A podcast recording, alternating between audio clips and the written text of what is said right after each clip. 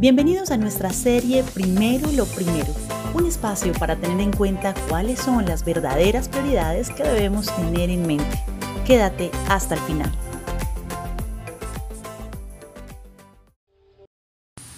¿Sabes? Muchas veces deseamos que todo vaya bien en nuestra vida, tener lo que necesitamos, poder cumplir los sueños y proyectos personales, viajar y conocer nuevos lugares. ¿Y esto es malo? Por supuesto que no. Pero llega un momento en que olvidamos a nuestro prójimo. Es admirable poder ver reflejado en la Biblia el cuidado genuino de Dios con cada uno de nosotros. Por eso nos dejó ese libro tan maravilloso para que cada vez que lo leamos a conciencia y profundidad entendamos a través de parábolas, historias de vida, salmos, proverbios, cuánto nos ama.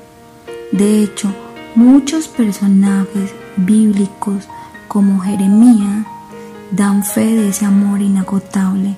En el versículo 31.3 dice, Jehová se manifestó a mí hace ya mucho tiempo, diciendo, con amor eterno te he amado.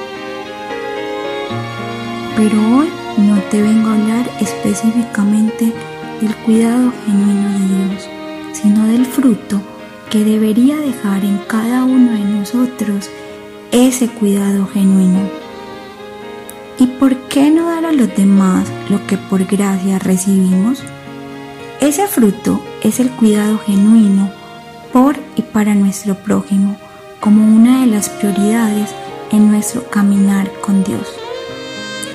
Antiguo y Nuevo Testamento encontramos muchos versículos bíblicos que nos enseñan acerca del amor, la compasión, la solidaridad, la entrega y cuidado hacia los demás. Empecemos con primera de Pedro 4 del 9 al 10. Abran las puertas de su hogar con alegría al que necesite un plato de comida o un lugar donde dormir. Dios, de su gran variedad de dones espirituales, les ha dado un don a cada uno de ustedes. Úsenlos bien para servirse los unos a los otros. Además encontramos Romanos 12, 3. Estén listos para ayudar a los hijos de Dios cuando pasen necesidad. Estén siempre dispuestos a brindar hospitalidad.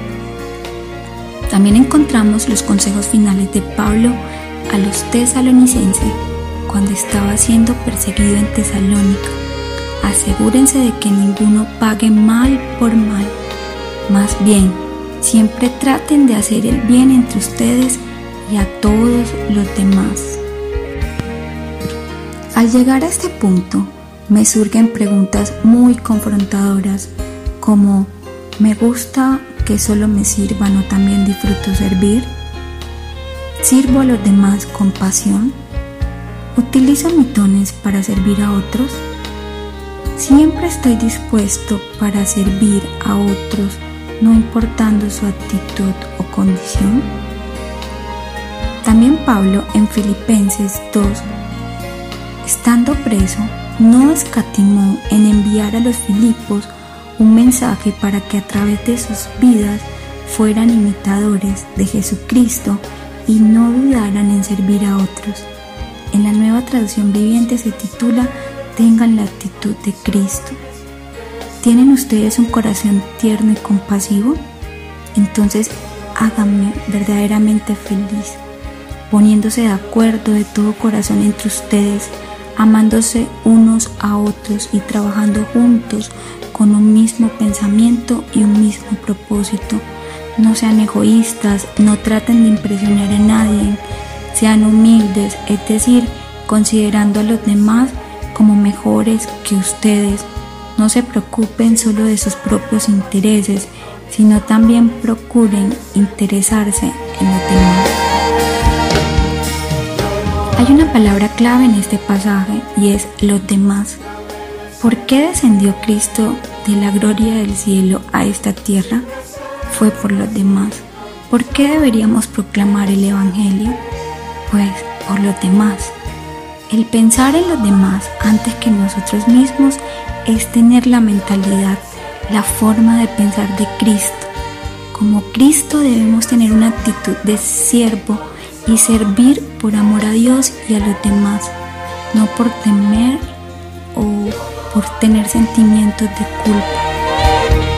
Para finalizar, y si has llegado hasta este punto, te invito a que recuerdes en intimidad orar siempre para estar alertas contra cualquier egoísmo, prejuicio o celo que pueda conducir a un desacuerdo en comunidad que en nuestra mente y corazón se cultive esa humildad, disposición y entrega a fin de obedecer a Dios y servir a la gente.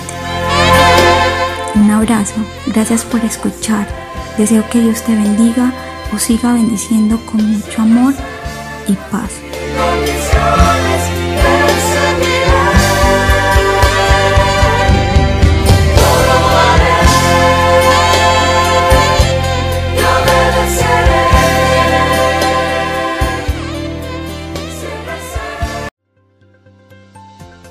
Somos Comunife Urabá, un lugar para la gente de hoy.